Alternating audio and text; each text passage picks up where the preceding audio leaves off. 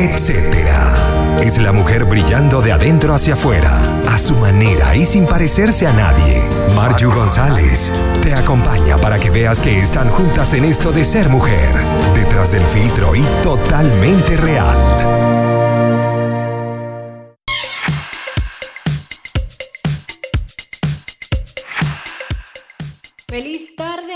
Gente bonita, feliz tarde a todos los radioescuchas que están conectados con nosotros a través de Conectados Contigo Radio. Gracias por un día más, como siempre, eh, brindándole una, un nuevo programa, una nueva pausa a esta revista que tenemos eh, para ustedes el día de hoy. Estamos acompañándoles con muchísimo cariño en la dirección de la estación Mainaveda está quien les está hablando en la producción y locución de este espacio, Marju González, como siempre recordándote nuestras líneas de contacto. Estamos a través de las redes sociales, arroba Conectados Contigo Radio. Ahí puedes conseguirnos en Instagram, Facebook, Twitter, en, en WhatsApp. Estamos con el más 56 985 983 92 24. También puedes conectarte a través de la www.conectadoscontigoradio.com.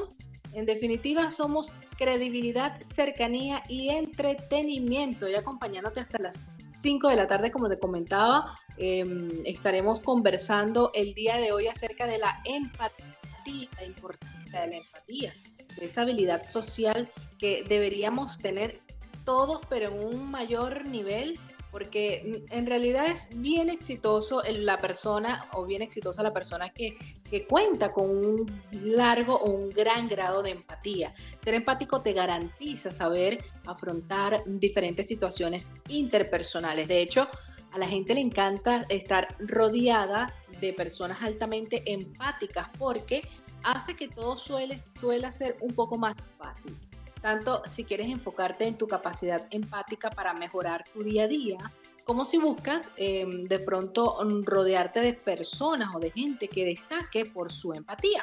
Lo que encontrarás a continuación te será muy, muy útil porque en definitiva nosotros vamos a compartir con ustedes a descubrir cuáles son esos hábitos que caracterizan a la gente altamente empática y que decide quién quiere ser, con quién quieres estar. Fíjate, hay una frase que llamó mucho mi atención, que es de Alfred Adler. Eh, dice, mira con los ojos de otro, escucha con los ojos de otro y siente con el corazón de otro. Eso es un resumen de lo que es ser empático o altamente empático, aunque no es lo mismo ser empático que altamente empático. Em, tiene sus rasgos em, diversos, que, pueden o no ayudar a muchas personas. Por lo menos uno de, de las habilidades dignas de grandes líderes es que las personas altamente empáticas desafían los prejuicios, van con todo. Todos tenemos suposiciones sobre los demás, usamos etiquetas colectivas que nos impiden apreciar la individualidad. Bueno, la gente altamente empática desafía esas ideas preconcebidas y prejuicios y apuesta por una búsqueda de compartir más con la gente, de conocerlo fuera de lo que sea la etiqueta que tú mismo coloques. También las personas altamente empáticas cultivan la curiosidad por los extraños. La gente altamente empática tiene una curiosidad insaciable por los extraños y bueno, ellos hablarán con personas sentadas al lado de un autobús, esperando en el dentista, en cualquier situación siempre están conversando, curioseando. Eso expande la empatía con la gente que se encuentra fuera de su círculo social habitual. Esto le permite a la gente empática descubrir visiones del mundo muy diferentes a las suyas.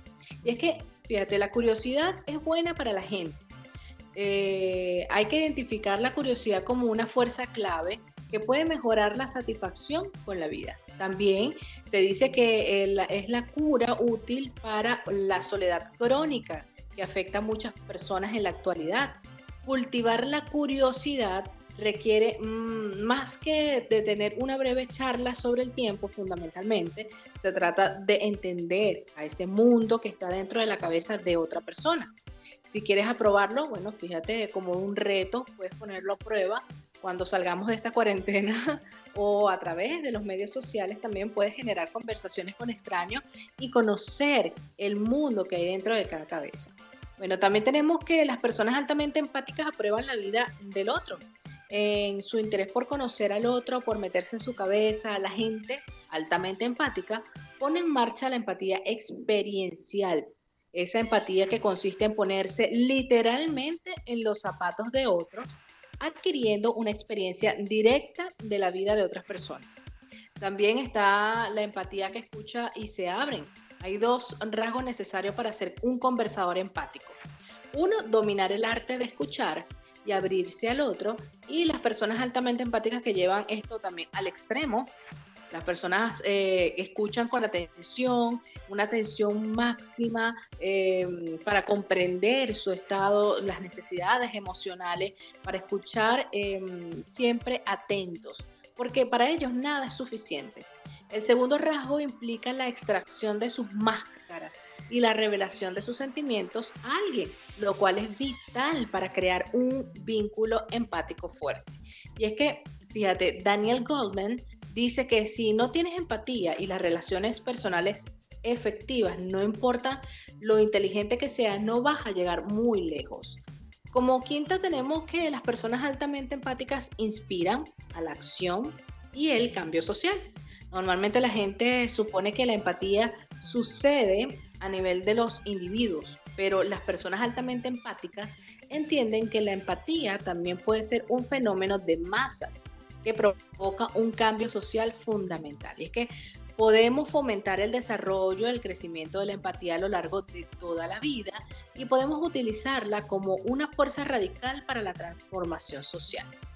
Esto es importantísimo tomarlo en consideración, tomarlo en cuenta al momento de socializar, al momento de poder compartir con nuestros familiares, al momento de poder conocer un poco más a, nuestros hijos y poder em, profundizar esas relaciones más allá de lo superficial, siempre indagando, siempre buscando escuchar más, entender más, no mm, etiquetar tanto y no crear tantos prejuicios, ir sobre ellos, ir más allá de ellos y descubrirás unas cosas geniales de personas que están tan cerca de ti y que no lo sabías.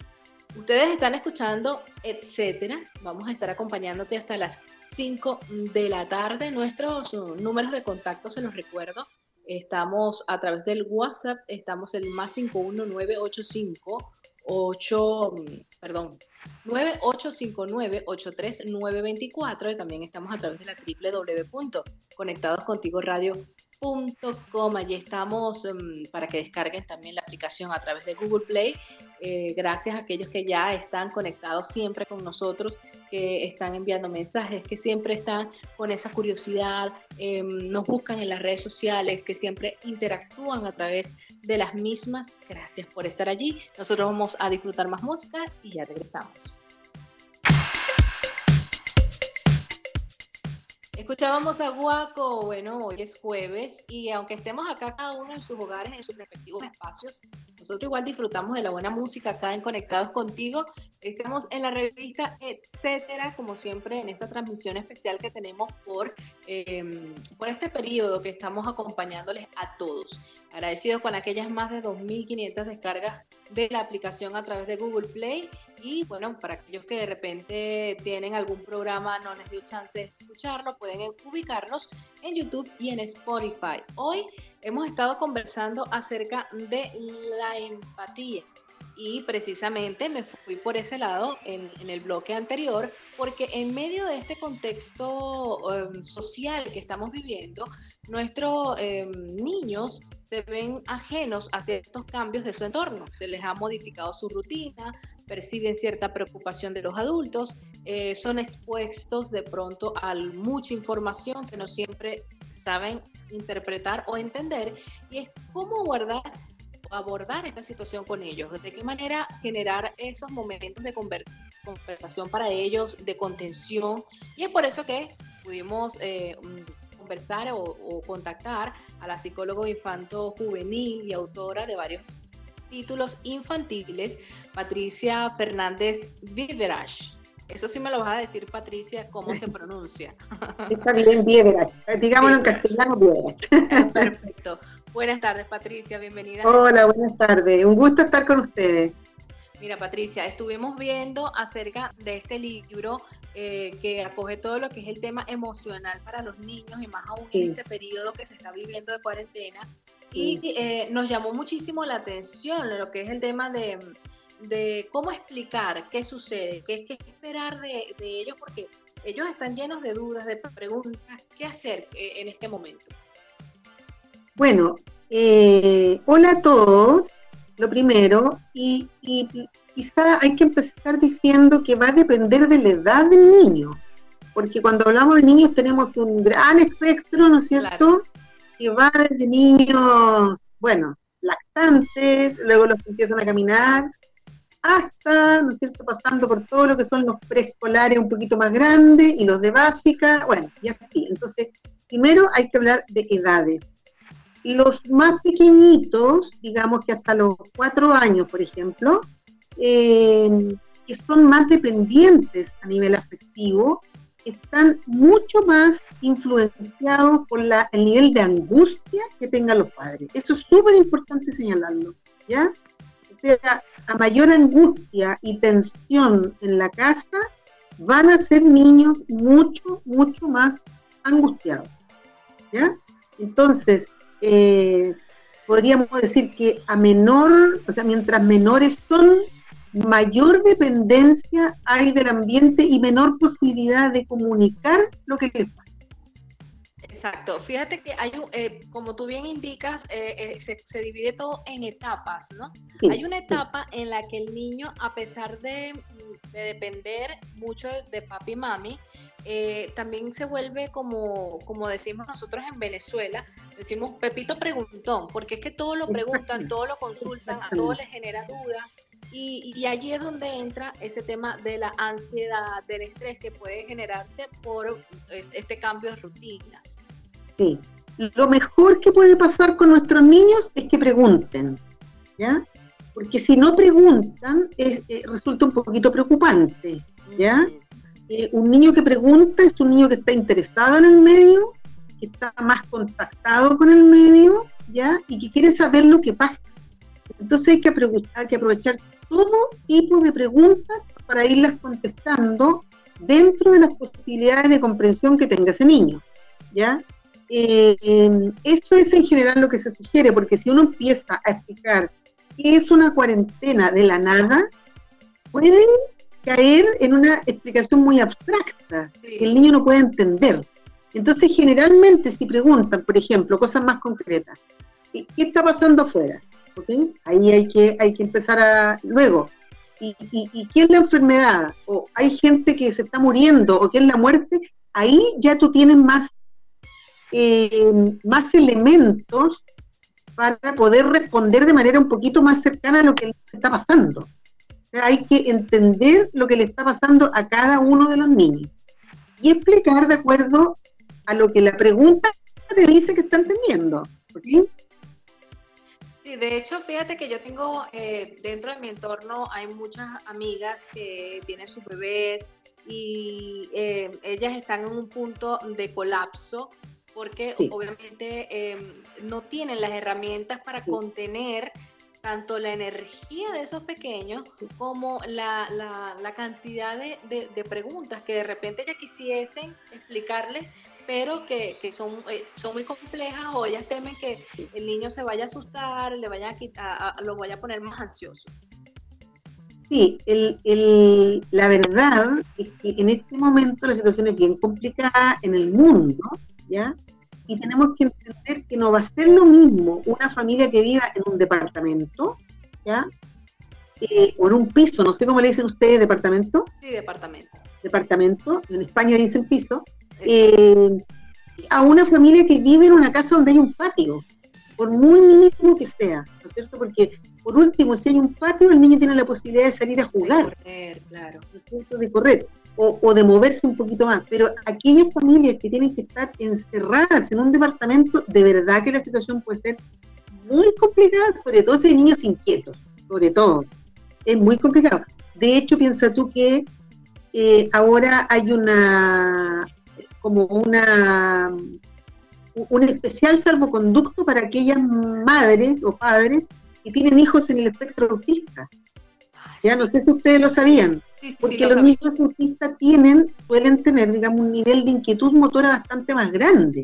Entonces, esto sí que es impresionante. O sea, tener a un niño autista en un espacio reducido puede ser de verdad una tortura. Entonces hay un salvoconducto especial en este momento, por lo menos en Chile, lo que yo he visto acá, de que pueden salir, se puede pedir un salvoconducto para salir a dar la vuelta a la manzana, un poco con el niño, siempre que vista una, una polera o una alguna ropa de color azul. Ah, ok, ok, ok.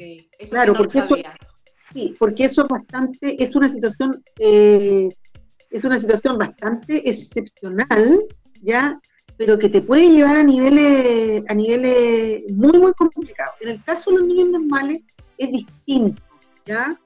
Eh, pero puede ser que haya niños con un nivel de hiperactividad muy grande, que los hay, porque conozco muchos, ya, donde la situación también se haga compleja.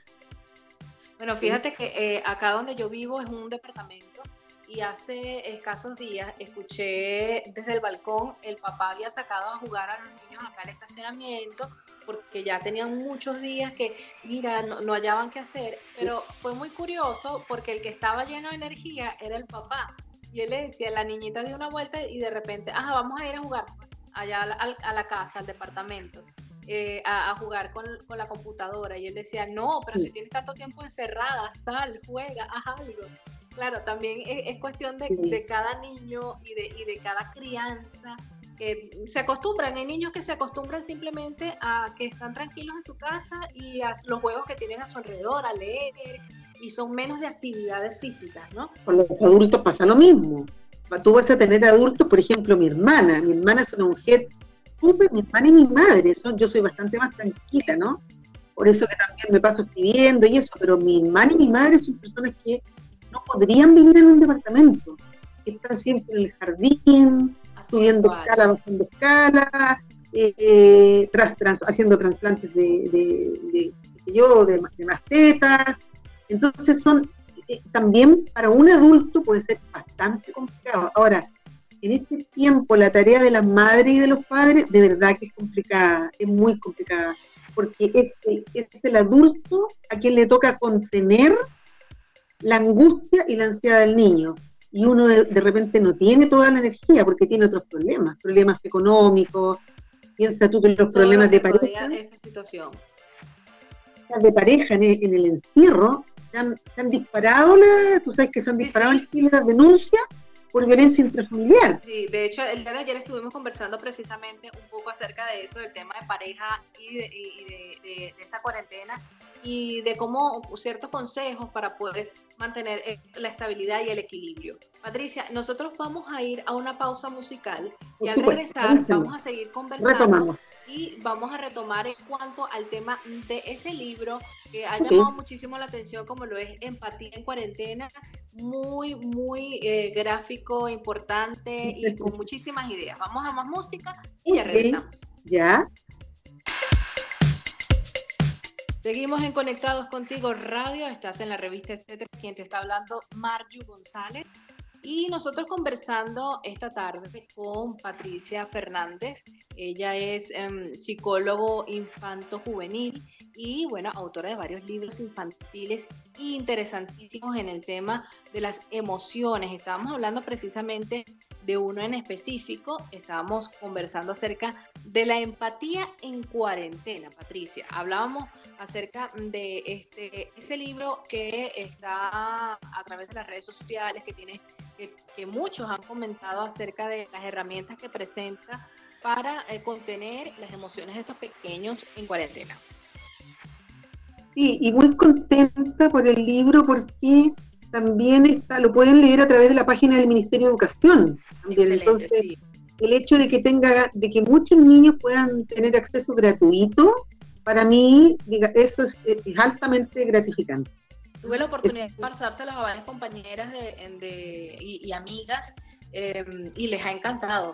Eh, a los niños les ha encantado muchísimo entre los dibujos, las explicaciones muy, muy interesante. Fuera de, del aire conversábamos acerca de ese niño claro, cuando está en diferentes etapas, la etapa de preguntas, pero hay una característica de niños que de repente no preguntan tanto, que se guardan todo y que en cierto modo pueden, al guardarse todas esas emociones, somatizarlas. Sí, hay un tipo de niño que no, eh, es una minoría, pero un tipo de niño que es más reservado, más introvertido, eh, claro, que va a tender a callar un poco. En esos casos, lo que se recomienda es acercarse, tener un mayor contacto físico con las personas que viven con él, los adultos, ¿ya?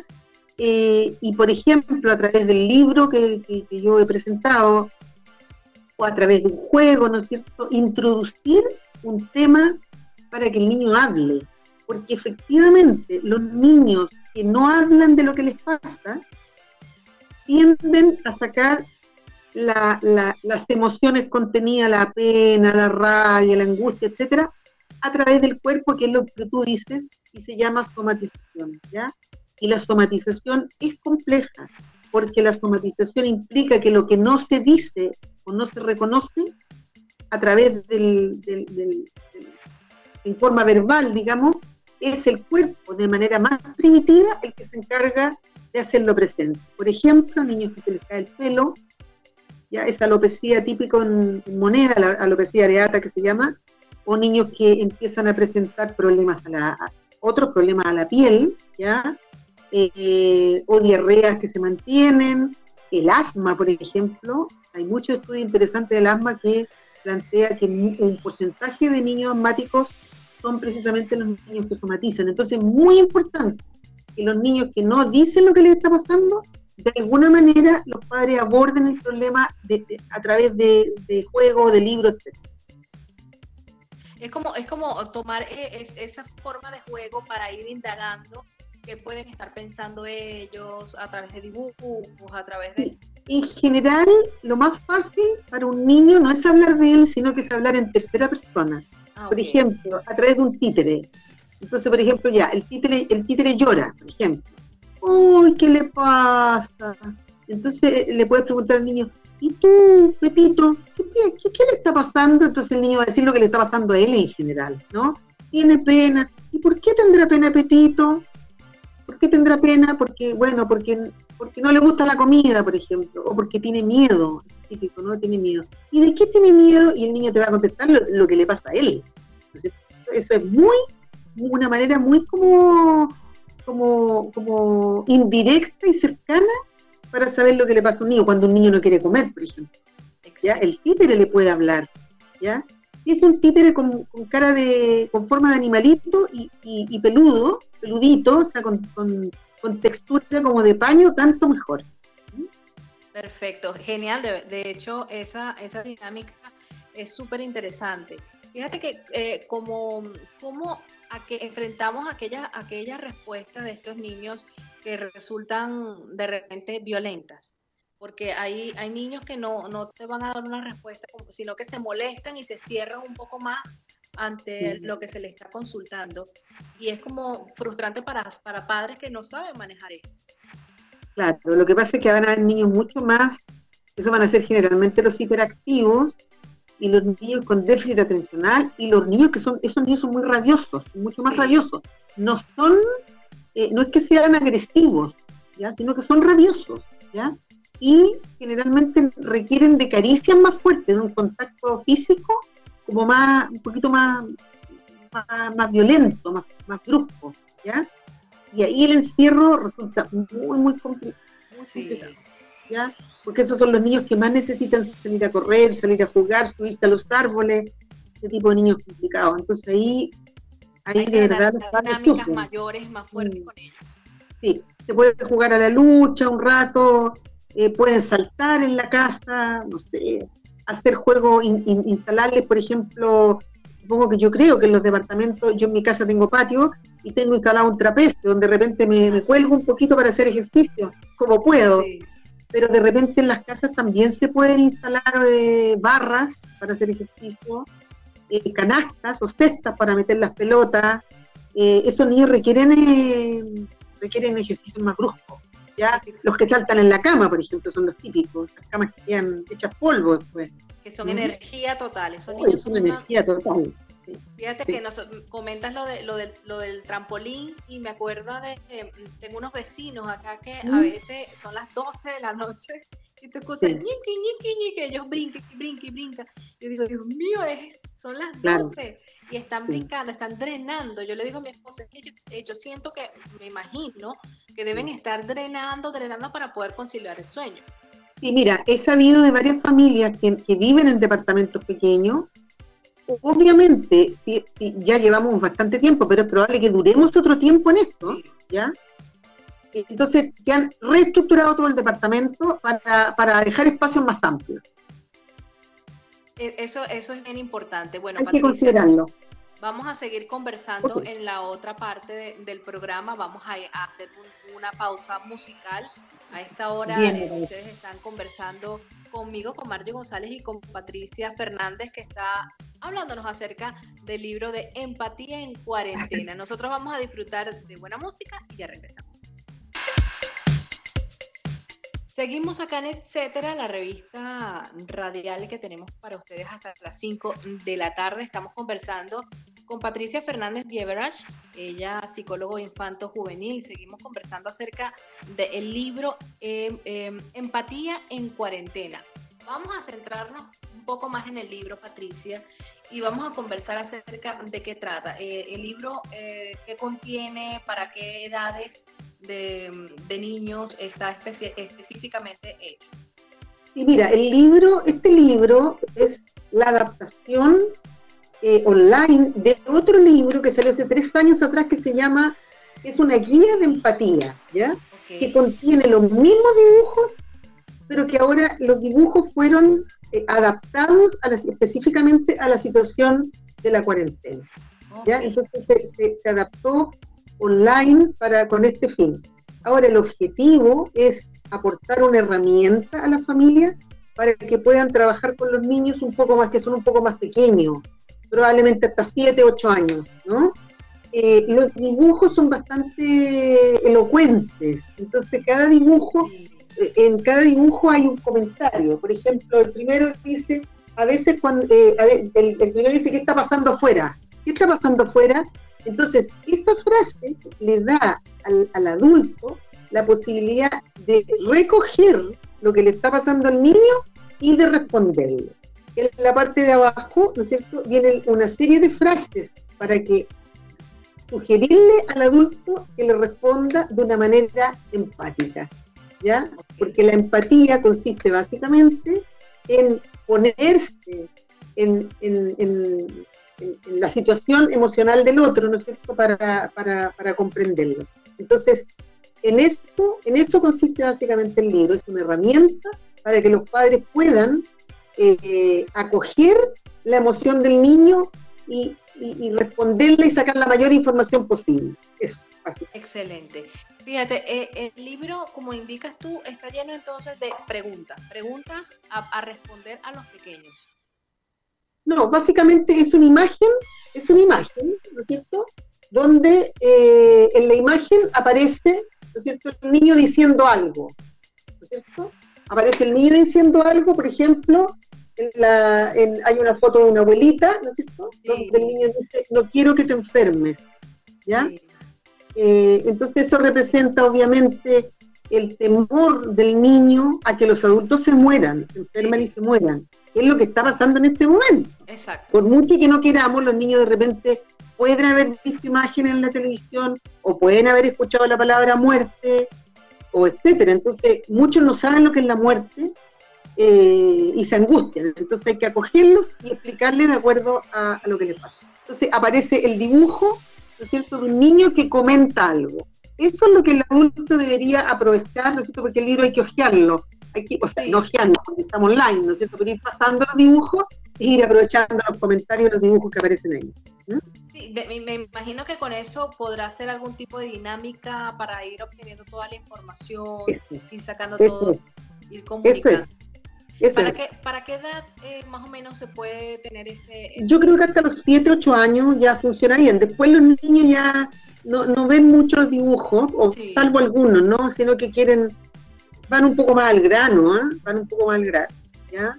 eh, a esa edad todavía, por eso te digo, mientras más pequeños, más dependientes, más apegados a los padres. Entonces ahí es más importante eh, estar atento a lo que les pasa y, darle, darle la respuesta que corresponde.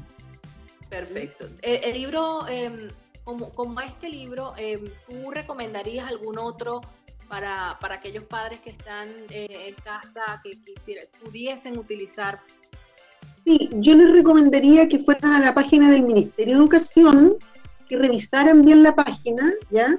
Porque hay, hay varias otras, sale por ejemplo eh, algunas eh, recomendaciones dadas por el Colegio Psicólogo de España, por ejemplo, que bien bueno, muy bueno, y otras cosas así, ¿no? Otra, otra, otra, otras guías que pueden ser bastante, bastante buenas, ¿ya? Eh, también hay editoriales como la editorial EDB, tal cual, EDB, con B larga, ¿ya? Eh, se puede, pueden entrar a su página porque ahí eh, está por, por curso, los contenidos que deberían estar manejando los niños en este momento. No solamente en la página del Ministerio de Educación, sino que los contenidos básicos que tendrían que estar utilizando, manejando en matemática, en una serie de cosas. Así que son guías que pueden servir de mucho, ¿ya? al final de mi libro hay algunas recomendaciones que son bastante básicas, ¿ya? que también pueden leer, pero siempre teniendo en cuenta ¿ya? que en situaciones de cuarentena ¿ya? aumentan las posibilidades de conflictos y de peleas en el hogar. ¿ya? Entre padre-madre, entre padres-hijos, entonces hay que tener en cuenta eso para calmar la situación hay como más tensión. Hay más tensión fundamentalmente debido al encierro y a la angustia que eso implica. Exacto. Fíjate, este, a mí me gustaría de pronto que tú nos pudieses compartir algún listado de actividades que nos puedas sugerir para aquellos niños que de pronto tienen la, energía en máximo. Mira, el, bueno, también al final del libro están, pero así como las, que, las, que, las que yo considero como, como fundamentales, que para un niño, o sea, es importante enseñarle la creatividad, a usar al máximo su creatividad. Porque en este momento la televisión y los juegos electrónicos te lo resuelven todo. ¿Ya? Pero un niño con una caja, por ejemplo, una caja vacía, puede hacer maravillas si tú le enseñas. Puede hacer una cajita, una, una cama para sus muñecos, ¿ya? Puede hacer un teatro de títeres con una cajita, ¿ya? Eh, puede ser un costurero para las niñitas o los niñitos que quieran o, guardar las lanas. O sea, hay múltiples cosas que se pueden hacer, ¿no es cierto? Entonces, utilizar materiales de desecho, eso, para eso no necesita un dinero adicional. Sí, Solo necesita creatividad. Claro, ropa vieja, se pueden hacer títeres con ropa, con ropa vieja, con calcetines, etcétera, ¿ya? Otra cosa muy importante en esta época es enseñarles a los niños a cuidar la energía al máximo. ¿ya? Cuidar el agua, cuidar la luz, cuidar la comida. No hay comida que se bota, por ejemplo. Si normalmente hay comida que se pudre, bueno, pues ahora hay que aprovecharla al máximo. Claro.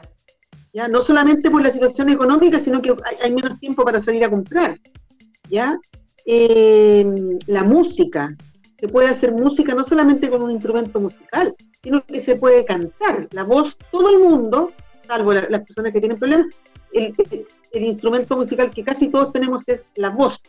Se puede cantar. Con dos, con dos maderas se puede llevar el ritmo. O sea, no es necesario tener dinero para, para, hacer música. ¿Ya? Y la familia que hace música puede ser una actividad estupenda. Los juegos de mesa. Juegos de mesa. Si no hay juegos de mesa que estén en la casa, puedes jugar con porotos o con lentejas. ¿Ya? Sí, de hecho hay páginas web que te indican cómo, for, cómo armarlos cómo armar esos juegos de mesa, con, hojitas reciclables, con cartones del cereal y todo eso. Todo eso desarrolla la inteligencia, desarrolla la empatía, porque tú tienes que esperar el turno para que, para que juegue el otro, ¿ya? a nivel cognitivo esos juegos son importantes, se desarrolla la memoria, la memoria visual, ya donde puso la ficha, la memoria auditiva, qué es lo que dijo el otro, la capacidad de atención y concentración, o sea, puedes desarrollar una serie de cosas para aprovechar el, tiempo y para aprovechar la situación en la que estamos, sacarle partido. Mira, Patricia, muchísimas gracias de verdad por cada una de esas recomendaciones. Gracias también por, formar este proyecto y, tener este libro a, la mano de todos los que puedan buscarlo y que tienen un clic nada más de distancia y para que con ellos se puedan ayudar. Gracias, Patricia. Sí, es del editorial, recuerden que es del editorial Amanuta, editorial Amanuta, y pueden entrar a la página del editorial Amanuta o también a través de la página del Ministerio de Educación y, ponerlo online, verlo a través de los celulares o, a través de otras pantallas. Gracias Patricia por, habernos regalado este, este tiempo y este Una, encantada y que les vaya muy bien. Un gusto. Chao, chao, chao. Estén bien. Bueno, nosotros eh, agradecidos también con todos los que estuvieron conectados con nosotros hasta esta hora. Ya es momento de despedir el espacio, no sin antes eh, brindarles, como siempre, las redes sociales para que se conecten con nosotros. Eh, mañana vamos a estar mm, de Viernes Santo y eh, esperamos levanten todas las ocasiones para que todo tome su rumbo, su curso, su momento, su espacio, podamos aprovechar este tiempo que, que, tenemos no como algo negativo, sino como algo positivo para la familia y para cada uno desde el entorno en el que se encuentra. Saben, las, redes sociales, Conectados Contigo Radio, estamos en la web www.conectadoscontigoradio.com y, y bueno, estuvo en la dirección de la estación Maylin Naveda, quien estuvo en la dirección técnica y musicalización, también nuestra amiga Maylin, que ha estado aprendiendo y nutriéndose con muchísimas herramientas y en la producción y locución de este espacio Marju González. Siempre dándole las gracias a todos por estar allí conectados con nosotros. Chao, chao.